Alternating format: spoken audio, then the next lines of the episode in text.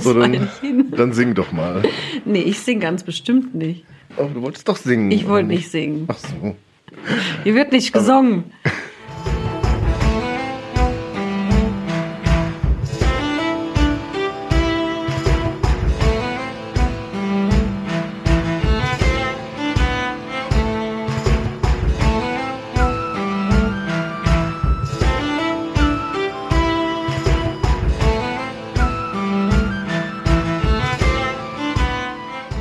hallo Solveig. Hallo Daniel. Und willkommen zu einer Flurfunk Kurzgeschichte.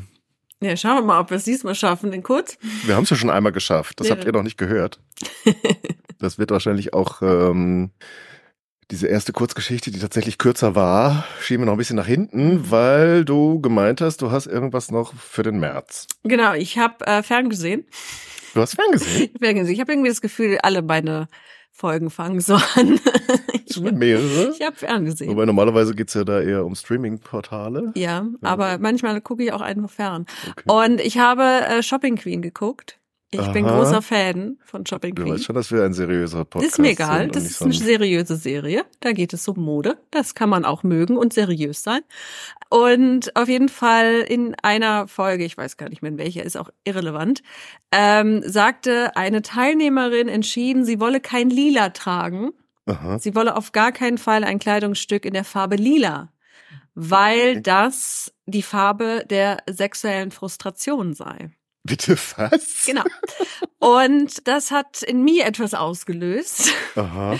weil ich diesen Spruch tatsächlich aus meiner Kindheit noch kenne, dass das öfter mal kam. Lila ist die Farbe der sexuellen Du hast in Frustration. deiner Kindheit über sexuelle Frustration Ich gesprochen. nicht, aber die Erwachsenen in meinem Umfeld. Okay. Und das ist hängen geblieben. Und ich weiß auch noch, dass wir ähm, so in unseren sehr jungen Teenagerjahren, immer wenn jemand von uns was Lilanes anhatte, diesen Witz gemacht haben, ohne zu verstehen, worauf das anspielt. Da kann man aber doch sehen, welche unterschiedliche soziale Prägung wir haben. Als du gesagt hast, es geht um die Farbe Lila, habe ich überlegt. Hm.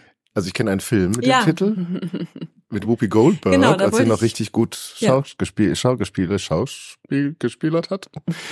Dieses kennst du ja? Ja, ja, genau, das wollte ich nämlich den, der den, Südstaaten-Thematik. den, äh, den Joke machen, dass es eben um die Farbe Ah. Lila geht, aber eben nicht um diesen Film. Oder ich dachte, wir sprechen über Fastenzeit.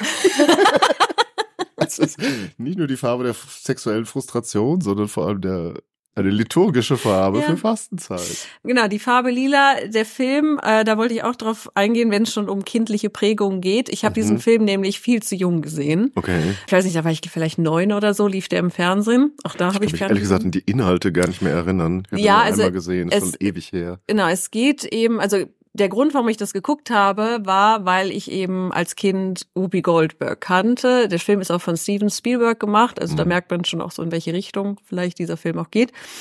Und Whoopi Goldberg war für mich die lustige Schauspielerin, die immer Spaß, wo die, man guckt die Filme und hat Spaß dabei, weil Whoopi Sister Goldberg Act. Spaß hat. So Sister Act, in Star Trek hat sie auch immer, Mhm. also nicht Oh, immer Zehn mitgespielt, vorne, aber sie hat da im Zehn vorne die Mhm. Barkeeperin gespielt, die einfach die mal irgendwie alles wusste, Die aber nicht immer verraten hat. ja, und auch die, die einfach die mächtigste Figur Musste der arme war. Captain dann immer selber rausfinden. So, Q hat Angst vor ihr. Mhm. Also war, Ja, und wir wissen bis heute nicht wieso. Ne? Nee, Aber- weil sie einfach Ja. ultramächtig war. Also mit dieser Einstellung bin ich dann eben als Kind in diesen Film. Whoopi Goldberg spielt mit. Das ist ein Kostümfilm. Den fand ich schon als Kind. Wollte ich alle Kostümfilme gucken. Ähm, aus dem Grund habe ich auch das Geisterhaus geguckt mit Meryl Streep. Auch viel Aha. zu jung. geguckt.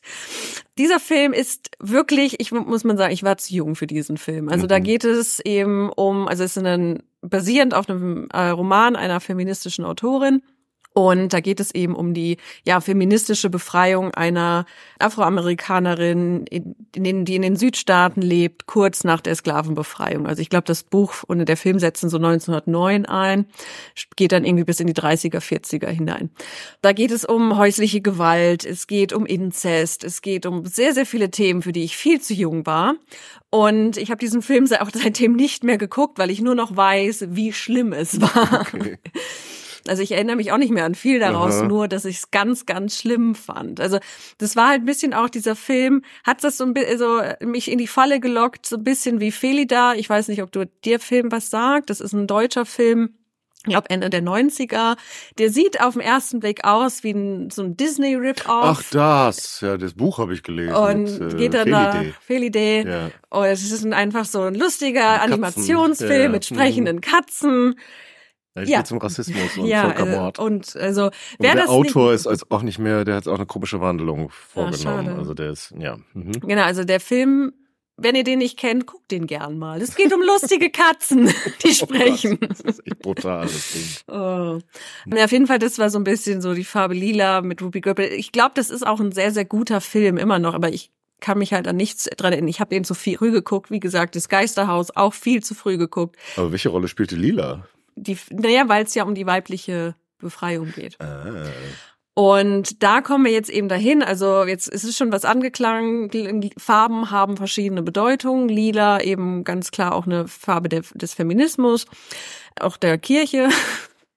Das ist auch schon interessant. Aber nur für bestimmte Jahreszeiten. Nur bestimmt ja sein. Ähm, und deswegen dachte ich, steigen wir einfach mal ein in das Farben haben Bedeutungen. Mhm. Und wir gucken uns einfach mal an, gehen einfach in die Religion, da ja tatsächlich in der Liturgie ähm, Farben tatsächlich eingesetzt werden.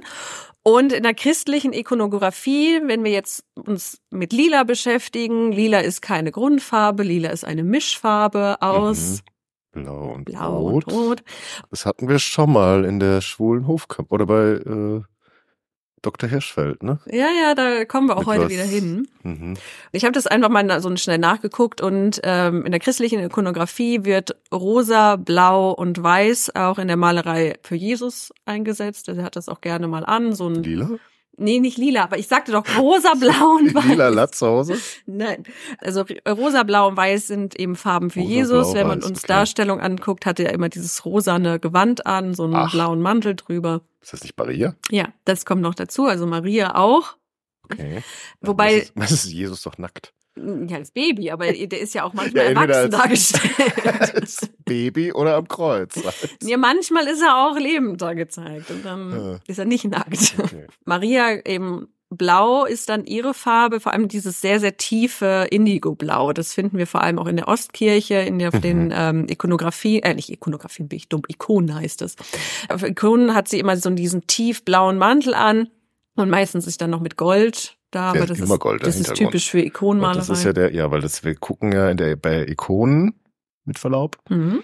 Das ist ja ein wesentlicher Unterschied zur Westkirche. Das ist ja keine Kunst. Ja, Das ist genau. ja Offenbarung. Ja, ja, ja. Diese Ursprungsikonen sind ja auch nicht menschlich geschaffen. Ja, das gibt ja. ja, glaube ich, in Rom heute noch, in San Giovanni Laterano. Da ist auch diese allerheiligste Kapelle, Mhm. da wo auch die Jesu Vorhaut Ja. noch zu bewundern ist. Und da ist eben auch eine Ikone, die sozusagen von Engeln scheinbar Mhm. erschaffen wurde. Und wenn du dieser goldene Hintergrund bei Ikonen, da blickst du sozusagen immer ins Paradies. Hm. hinein, Ja, ja. also ich habe das mal gelernt auch irgendwie, dass die, wenn man Ikonenmaler ist, muss man auch vorher irgendwie eine Woche oder länger fasten und darf dann auch kein Wasser zu sich nehmen, und um diese göttliche Eingebung zu bekommen. Also das, das ist nicht so wie in der Westkirche, wo man einfach malen kann. Ja, mit Perspektive und so Quatsch. Perspektive kommt da nicht. Ja, Das, das braucht man nicht, sowas Weltliches. das gibt es im Himmel nicht. Und weil ich dachte, dann bleiben wir noch mal bei der äh, christlichen Familie äh, oder der heiligen Familie. Josef hat auch Farben, zumindest ab der Renaissance und in der Barockmalerei. Ja, braun? Ja, der hat dann meistens so braun, So Ocker und Gelbtöne. Und da weiß ich nicht, ob das was damit zu tun hat, aber ich habe das mal gelernt, dass Josef vor allem ab der Renaissance und im Barock immer gerne schlafend dargestellt wird, wenn er, wenn die heilige Familie gezeigt wird. Also es gibt ja diese typische Darstellung Maria mit dem Kind, wo sie alleine sind. Ja, weil der halt so passiv ist, der kriegt halt nie was mit. Ja, und ähm, und Oder diese, also. Im Genau, Traum. und das, das ist nämlich so der Punkt. Ähm, wenn Josef dann dazu kommt, repräsentiert er eben so ein bisschen so das Volk Israel, das es ja verschlafen hat, Mhm. weil ja die Juden eben Jesus nicht als Messias anerkannt haben und das wird dann eben mit diesem schlafenden Josef Ach so, nochmal okay. ausgedrückt. Und da frage ich mich dann, aber das ist jetzt auch nur eine Überlegung von mir, das habe ich jetzt nichts nachgelesen oder dazu gefunden, dass er eben mit so gelblichen Farben gemalt wird, hat vielleicht eben auch den Grund, dass man ihn eben mit dem Judentum assoziiert.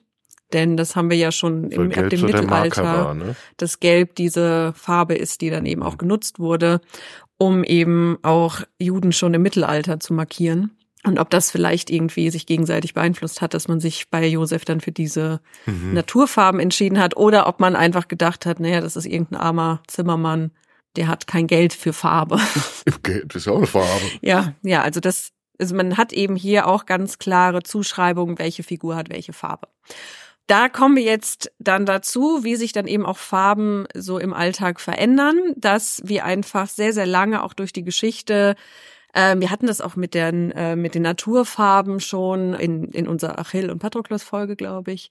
Einfach, Ach. nein, nicht, dass Farben Bedeutung haben, aber dass man vor allem Naturfarben hatte und deswegen heutzutage da nicht mehr so viel zu sagen kann, weil die verblasst sind. Mhm. Das meine ich, will ich jetzt einfach nur drauf hinaus. Und das ändert sich eben so Mitte oder du jetzt die Spartakus, als sie da die, Aber Spartakus? die, die weißgewaschenen. Genau, Antiken, dann haben wir Spartakus, haben wir doch okay. bei Spartakus mhm. gesprochen. Äh, Mitte des 19. Jahrhunderts gibt es die Erfindung dieser synthetischen Farben. Mhm. Diese, das sind, also das ist auch so, deswegen. Preußisch Blau. Preußisch Blau auch. Ähm, ist es dann auch dieses Zeit, also so die 1870er, 1880er vor allem, die waren sehr, sehr bunt in ihrem Textil, was wir heute auch gar nicht mhm. mehr so nachvollziehen also können. Mal haben auch die Herren irgendwie noch so knallbunte ja, Kostüme. Ja. Weil ähm, eben auch so diese ganzen Mode, ähm, ja, wie nennt man das, Pamphlete oder Modezeitschriften, sind eben auch verblasst über die Zeit. Und die, wir haben dann immer, ja, immer diese Sepia-Vorstellung, so gedeckt, dass die so gedeckte Töne hatten. Ähm, aber tatsächlich waren die knallbunt, weil eben jetzt gerade dieser Farbstoff entwickelt wurde. Mhm. Und da fängt es dann auch eben an, dass man mehr und mehr ähm, Farbe in die Kleidung hineinbringt, auch diese sehr knalligen Farben reinbringt, weil es jetzt einfach geht und vorher nicht. Jetzt tragen Erwachsene das. Kinder haben eigentlich keine Farben getragen, zumindest in einem jungen Alter. Also meistens haben die weiße Kleidung bekommen, mhm. weil weiß lässt sich eben gut waschen und wenn es dreckig ist, kann man es bleichen. Und ähm, das heißt, die kriegen, tragen halt einfach weiß. Kinderkleidung ja. ist eigentlich immer weiß.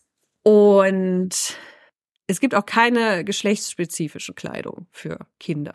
In welchem Zeitraum jetzt? Wir also sind Mitte immer noch, 19. Genau, Jahrhundert. Mitte oder? 19. Jahrhundert. Okay. Also das, ähm, also das, das ist nicht nur Mitte des 19. Jahrhunderts, das geht auch in die Zeit davor. Also aber haben wir nicht schon mal drüber gesprochen mit Rosa und Blau? Genau, das, da äh will ich jetzt hin. Ich bin mir nämlich auch mittlerweile weiß ich auch nicht, manchmal nicht mehr, über was wir schon gesprochen haben, was wir nur angeteased haben. Deswegen dachte ich, wir wir erzählen, ich erzähle es einfach noch mal ganz, auch für Leute vielleicht, die uns das erste Mal hören.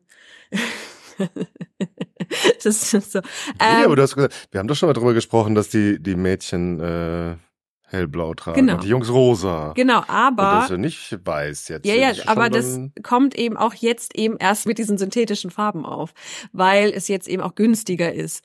Es ist aber auch noch lange üblich, gerade wenn die, wenn man, wenn wir jetzt über Kinder, die unter vier sind, sprechen, dass die einfach weiß ankriegen und die Kleidung ist dann eben auch nicht geschlechtsspezifisch, hm.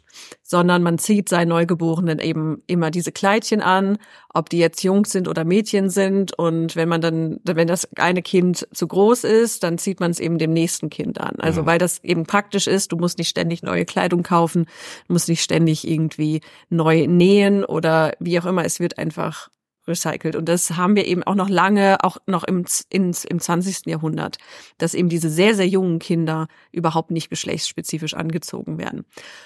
Und dann kommt das eben so auf, dass sie ab vier Jahren liest man meistens dann anfangen, geschlechtsspezifisch angezogen zu werden.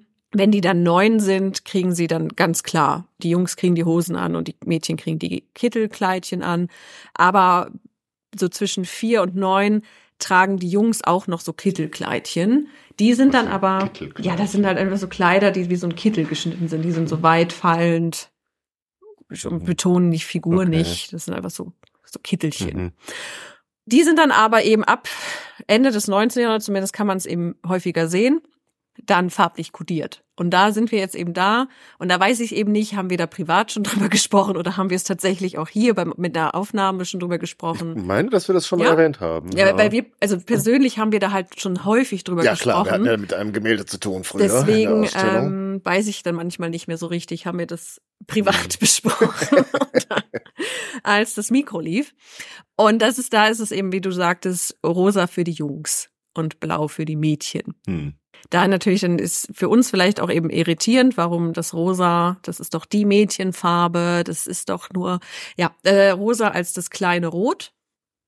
Und da habe ich jetzt auch noch mal überlegt, das hatten wir ja auch mal gemeint, dass das eben aus dem Militär kommt. Mir ja, weil es ist die Farbe des Blutes. Genau. Ist, oder? Das Aber ich habe dann noch mal drüber nachgedacht und mir gedacht, also im Militär gibt es relativ wenig.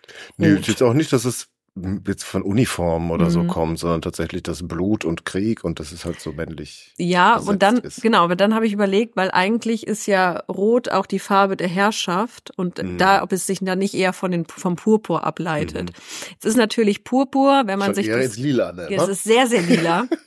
Kommt dann auch drauf an, wie stark man Purpur benutzt. Aber wenn wir uns das dann anschauen, so im 16., 17. Jahrhundert, diese Herrschermäntel, sind ja auch dieses hm. sehr tiefe Rot. Das ist ja auch schon nicht mehr purpurrot.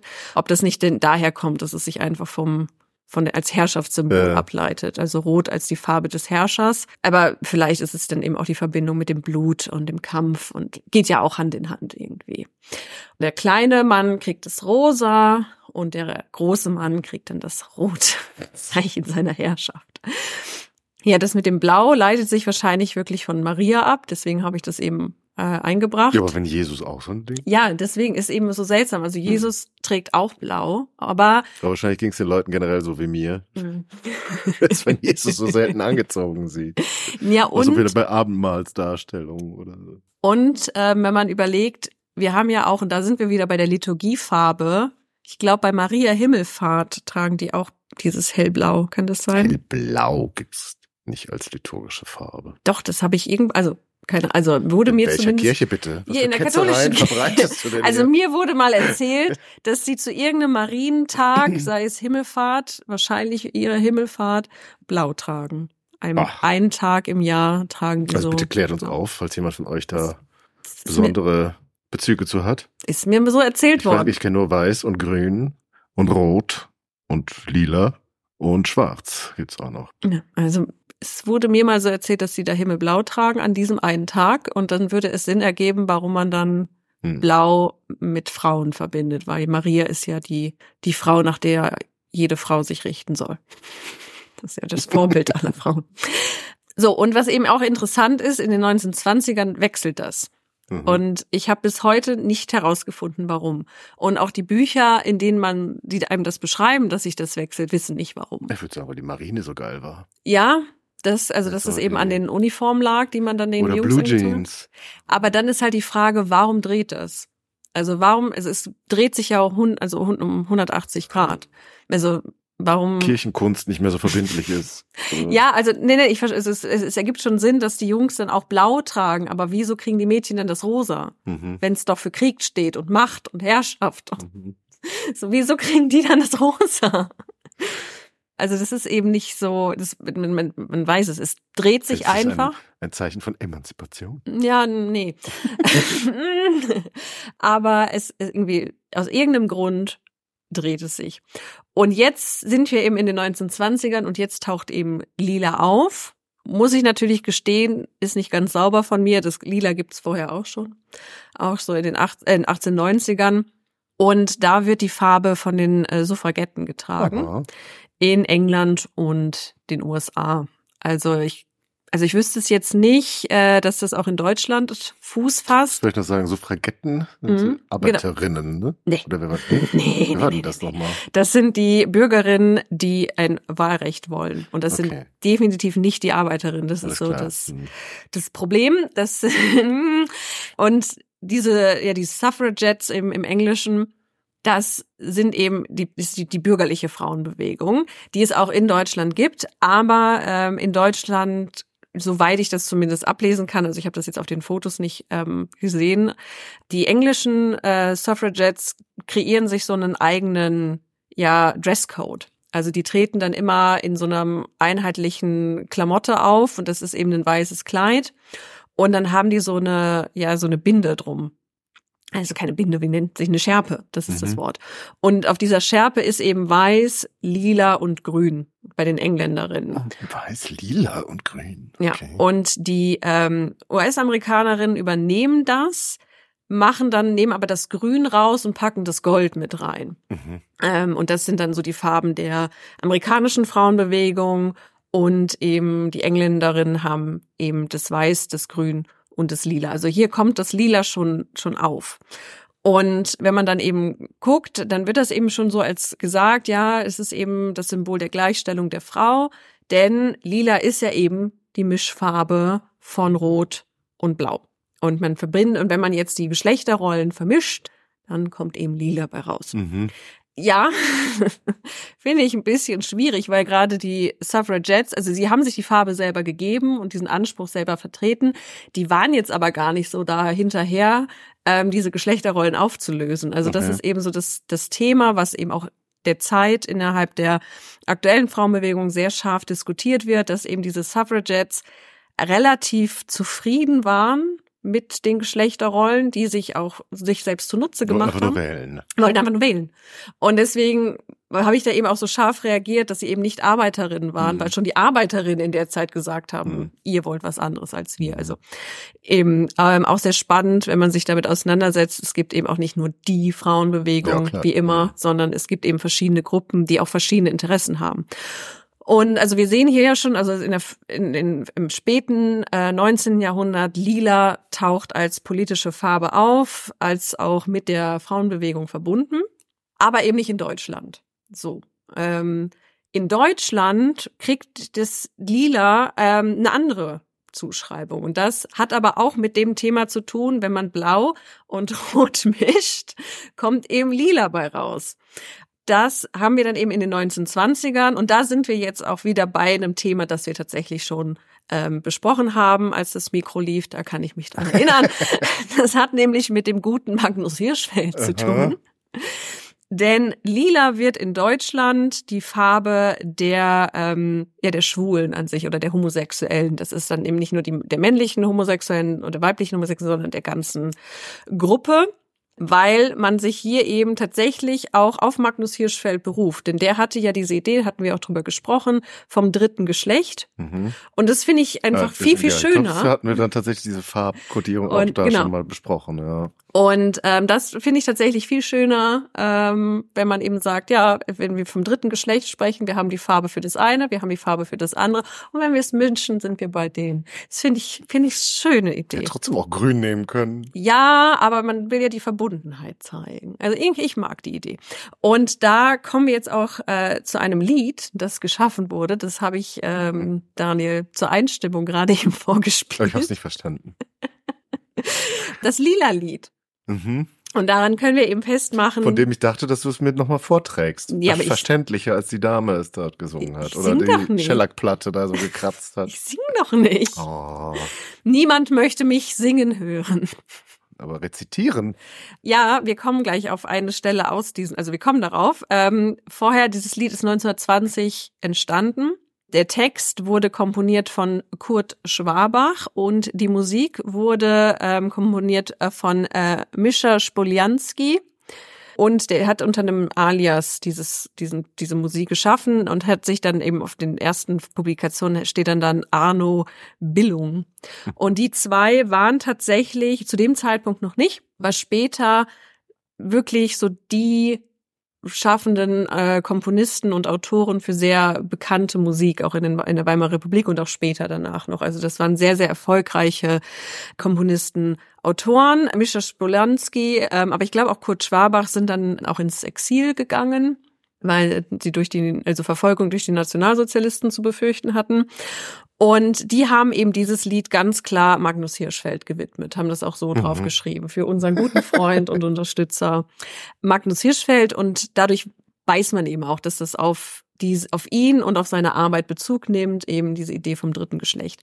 Der, der Refrain ist auch tatsächlich, wir sind anders als die anderen. Mhm. Und wenn du dich da an unsere Magnus Hirschfeld Folge erinnerst, da gab es eine Zeitschrift, die so hieß. Nee, und ein Film. Ein Film, ja. wo Magnus Hirschfeld auch mitgespielt hat, wo es eben um ähm, Homosexualität mhm. geht, darum, wie Männer eben erpresst werden.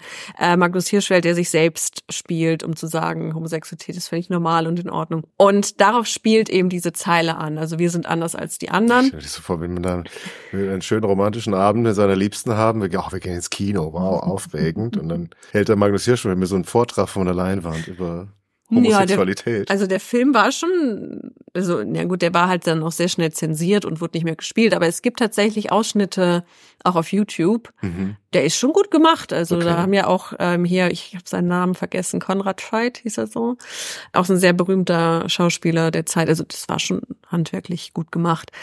Und da ist eben auch so, wir sind nicht im Gleichschritt der Moral und wir sind eben, wir lieben die, die lila Luft, die schwül ist und so. Also es spielt schon so ein bisschen in diese Richtung hinein. Ah, es ja. ist aber nicht so explizit, weshalb du, glaube ich, das auch nicht verstanden hast. Nee, das war tatsächlich eher ein akustisches okay. Problem. Also, und die, die Dame hatte eine merk einen etwas merkwürdigen Vortragsstil. Ja, das ist ein bisschen. Also ich mochte es, aber. Und äh, bei dem anderen war es halt äh, schon eine etwas ältere Aufnahme. Das stimmt. Der ist wirklich von 1921. Also. Hm. das hört man auch. Wir haben hier eben ganz klar diese Farben, diese Farbzuweisungen, die man denn den Kindern anzieht. Und ich finde es eben auch sehr interessant, dass sich die verändern. Eben dieser Punkt, das dreht sich. Also auch da so fluide wie Farben sind, kann man auch vielleicht Geschlechterrollen sich angucken, ob die auch nicht vielleicht fluide sind. Und es kommt dann jetzt eben diese Farbe dazu. Und ich glaube aber eben vornehmlich im deutschen Sprachraum, wobei, es ist mir jetzt eben gerade auch gekommen, wir haben auch im Englischen den Begriff der Lavender Marriage. Also das ist, sind dann ähm, Ehen, die zwischen Homosexuellen geschlossen werden, meistens oder nicht, nicht immer, aber häufig ist der Mann homosexuell.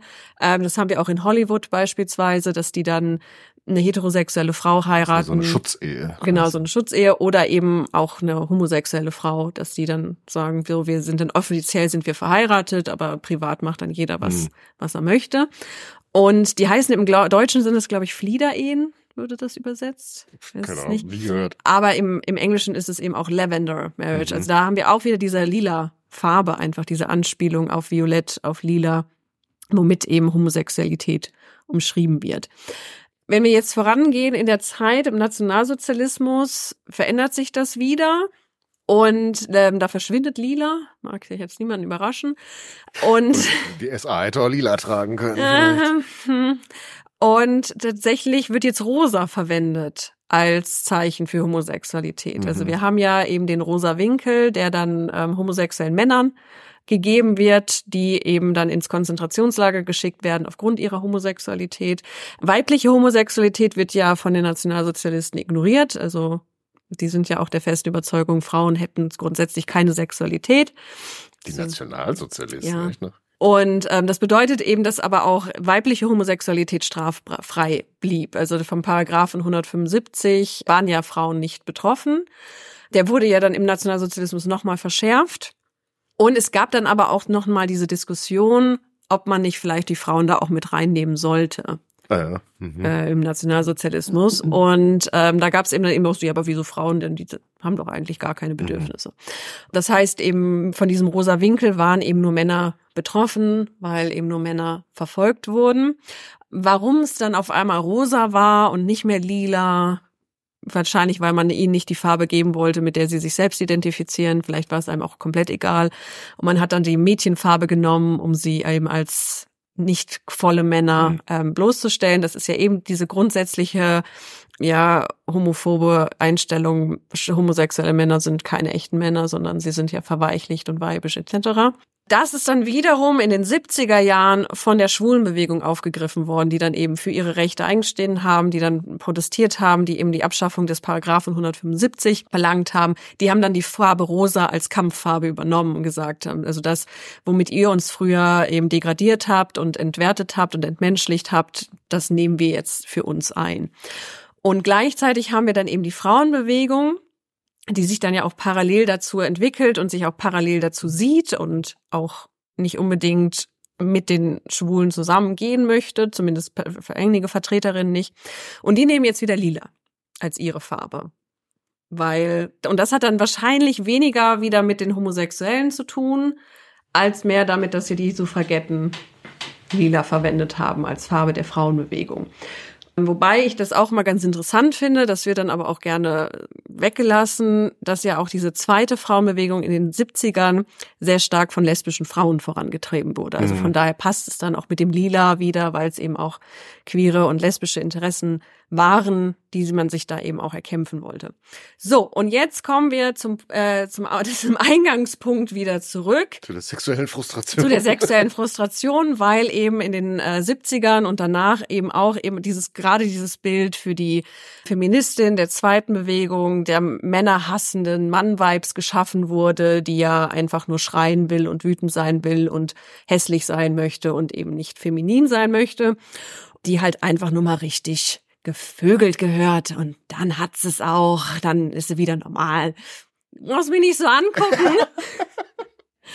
Das ist. Ich weiß ja, dass du eine sehr direkte.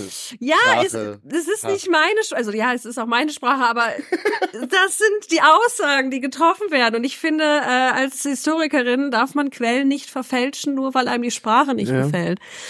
Die benutzen auch andere Wörter, aber ich habe da ein bisschen Angst, dass wir dann vielleicht gesperrt werden. Ähm, und da kommen wir dann eben dahin. Die Farbe, Lila ist die Farbe der sexuellen Frustration, ist eben ganz klar ein sexistischer Ausdruck, um ähm, Feministinnen abzuwehren, die eben Lila mhm. als Erkennungsfarbe nehmen, als Kampffarbe nehmen und eben nach dem Motto, die müssen mal gebumst werden und dann ist auch gut. So. Ähm, muss man dann vielleicht noch mal dazu sagen für alle Hörer, auch schon Freud war der Meinung, man könne weibliche psychische Probleme einfach durch Sexualverkehr heilen. Hysterie. Die Hysterie unter anderem ähm, möchte ich noch einmal betonen. Und da muss ich jetzt Entschuldigung, Daniel, für meine klare Sprache. Oh Gott. Penisse sind nicht magisch. Wessen Zitat ist das? Meins. Ach so. Die können keine Krankheiten heilen. Nochmal zum Abschluss. Das bringt nichts. Es wäre schön, aber es bringt nichts.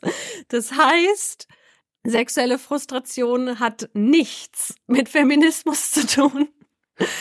Diese Farbe haben die Frauen sich nicht ausgesucht und auch diese, die, die Ziele, die sie vertreten haben, hatten nichts damit zu tun, dass sie nicht gut gebumst wurden, sondern weil sie eben sich politisch engagiert haben für Gleichheit und diesmal tatsächlich zwischen den Geschlechtern und nicht nur zwischen den Adelsgruppen und Bürgergruppen. Mhm. Ähm, genau, also das eben dieser Punkt, warum es mich eben auch so gestört hat und warum ich mich so sehr darüber geärgert habe, dass solche Aussagen eben heute noch kommen.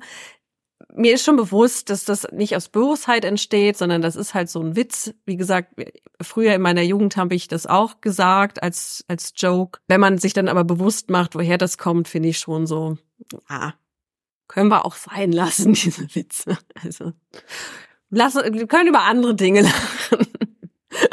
Als lila die Farbe der sexuellen Frustration. Oh. So, jetzt guckst du mich wieder so völlig Nein, ich bin nicht. An, äh, aber jetzt bin ich fertig. Von dem Engagement. Ja. Das, äh, Gut. Tragt ja. bitte lila. Ja, den 8. März haben wir jetzt etwas verpasst, aber trotzdem. Ja gut, es war jetzt auch nicht so geschlechtsspezifisch. Das war's von mir. Ich danke dir dafür. Für die kurzweilige Flurfunk-Geschichte, Folge und ja, teilt uns gerne mit, was eure Lieblingsfarbe ist. und ob ihr auch als Kinder euch Gedanken darüber gemacht habt, ob lila tragfähig ist oder nicht. Und danke, dass ihr dabei seid. Ja. Und wünschen euch alles Gute und bis zum nächsten Mal. Tschüss. Ciao.